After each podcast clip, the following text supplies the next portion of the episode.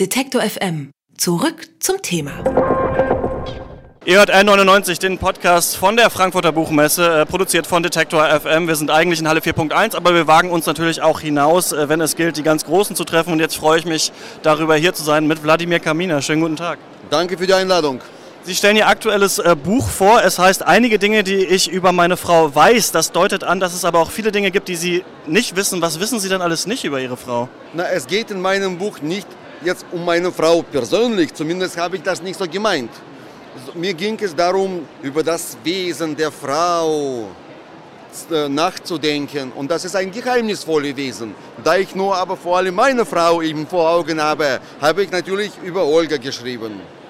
Ihre Frau steht also sinnbildlich für alle Frauen. Inwieweit ähm, sind Sie da weitergekommen, diese Frage zu ergründen? Ja, die Frau ist ein großes Geheimnis und meinetwegen soll, soll es auch so bleiben. Ich bewundere äh, die Frauen noch immer, wie sie es schaffen, aus jedem Chaos eine Ordnung äh, zu schaffen, allein durch ihre bloße Anwesenheit. Wie meinen Sie das? Ja, in ein Chaos kommt eine Frau rein und plötzlich ergibt alles einen Sinn. Aber nur so lange, bis sie da ist. Wenn sie weggeht, dann fällt wieder alles zusammen. Ja, das erkennen Sie auch bei Ihnen und Ihrer Frau? Das ist bei meiner Frau absolut so. Genau, das ist, wenn, wenn ich nach Hause komme zum Beispiel und sie nicht da ist, dann sieht dieses Zuhause aus wie eine, eine, ein, eine Lagerhalle von vollkommen sinnlosen Gegenständen. Aber wenn sie da ist, dann bekommen diese Gegenstände alle einen klaren Sinn. Weil sie aufräumt oder einfach, nein, weil sie dann wissen, wozu nein, sie... Sie räumt nicht auf, also, aber sie, ne, sie bringt ein anderes Licht ins Leben. Das, das, das, ist doch so. Zum Beispiel sagt man, in der Politik wäre doch so wichtig, wenn Frauen und nicht Männer dann äh, höhere politische Ämter besitzen, weil Männer angeblich aggressiver sind und, und, und äh, zuerst was machen und dann darüber nachdenken. Aber in Wahrheit ist das nur, glaube ich, die Erscheinung. Die Erscheinung einer Frau, die dann sofort äh, naja, für friedliche Stimmung sorgt. Okay. Und denken Sie, das könnte international politisch dann einiges bewegen, wenn einfach ja, Sie von Ihrer Erscheinung? Das geht nicht. Nein? Ja, das hatten wir ja schon, Matriarchat.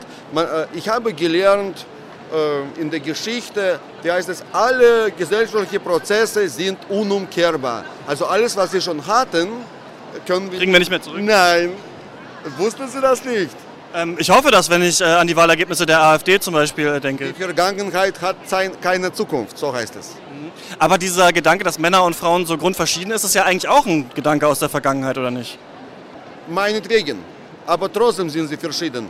Mit meiner Tochter habe ich ständig diese Diskussion. Sie studiert ja jetzt äh, Gender-Theorie nach Judith Butler Ja. und, und will ständig zwei Euro von mir haben in die Antirassistenkasse, weil ich angeblich irgendwie die Frauen, ähm, naja, das, das, das, weil ich angeblich sexistisch bin, was natürlich nicht stimmt. Das ist alles andere als das. Sie gendern nicht mit Sternchen in Ihrem, in Ihrem Buch? Ne, mein Buch ist eine Liebeserklärung an die Frau. Das, ich kann mir nicht vorstellen, dass es, dass es jemanden gibt, der äh, in diesem Buch äh, Sexismus äh, finden würde. Weil es so liebevoll geschrieben ist. Ja, Ähm, Sie sagen ja auch von sich, äh, privat sind Sie ein Russe, beruflich ein deutscher Schriftsteller. Was bedeutet das denn, abgesehen von ein paar Klischees, privat ein Russe zu sein? ein paar Klischees, ähm, die, die muss ich mittragen. Gestern hier in Frankfurt hatte ich eine Lesung. Raten Sie mal, wo sie stattfand? Äh, für, ein, für eine andere Radiostation. Natürlich in Wodka-Bar. Ich wollte gerade sagen, im Wodka-Museum. Ja, das ist furchtbar. Aber mein Gott, ich bin schon so lange Russe, ich habe mich daran gewöhnt. Okay, also Sie tragen es dann einfach mit Stolz, anstatt sich darüber aufzuregen. Stolz. Also es gibt, es gibt für mich überhaupt keinen Grund, äh, auf irgendetwas stolz zu sein, statt gar nicht auf die Klischees, äh, die, äh, die einen ein Leben lang verfolgen. Aber äh, ähm, ich weiß, also ich habe früher versucht, diese Klischees zu bekämpfen. Inzwischen weiß ich, das geht nicht. Die Menschen brauchen eine Optik, damit sie quasi äh, das, was sie sehen, die Landschaft, die sie vor sich haben, auseinanderhalten können. Und sie benutzen Klischees als eine Art Werkzeug, ja, um bestimmte Dinge zu erkennen.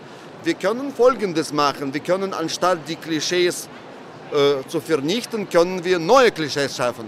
Zum Beispiel Russen, die Rotwein bevorzugen. oder Deutsche, die kein Bier, sondern was kann man so gegen Bier? Ähm, Deutsche, die auf Whisky abfahren, das gibt es ja auch sehr viel. Ja, also damit die Welt etwas vielfältiger wird, voller unterschiedliche Menschen. Es geht eigentlich auch bei dieser Gender-Theorie, auch bei Judith Butler. Ich wollte gerade sagen, ist nicht diese Subversion das? Nein, es geht ja nicht darum, dass es keine Unterschiede gibt zwischen Frauen und Männern oder anderen Geschlechtern. Das ist Quatsch. Es geht darum, dass diese Geschlechter, die es auf jeden Fall gibt, und dann kann Frau Butler bestimmt mir zustimmen, dass diese Geschlechter äh, ausgenutzt werden als soziale Konstrukte, um Menschen, ganz egal was das für Menschen sind, zu versklaven. Indem man sagt, du bist Frau, geh in die Küche, du bist Mann, hier ist deine Kalaschnikow, dein Platz ist im Wald. Darum, darum geht es in dieser Gender-Theorie und nicht äh, um Menschen, die äh, keine Geschlechter haben. Nein. Also an sich einfach machen, was man für richtig hält, um ein neues Klischee dann einfach zu schaffen.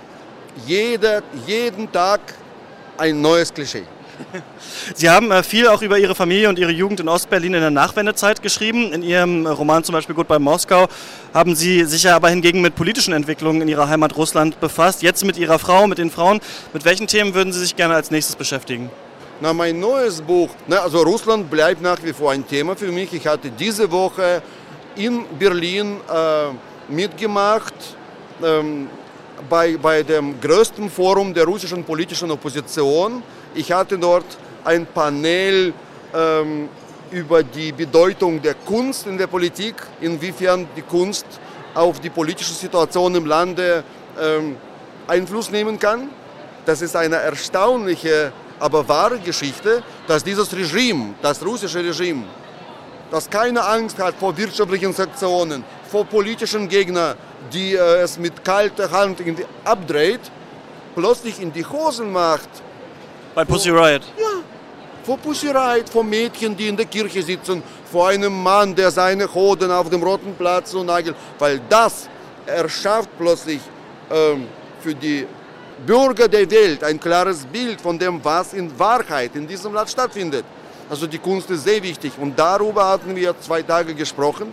Mein neues Thema für das nächste Buch wird, wird äh, ähm, die Revolution des neuen, des 21. Jahrhunderts sein, die Migration.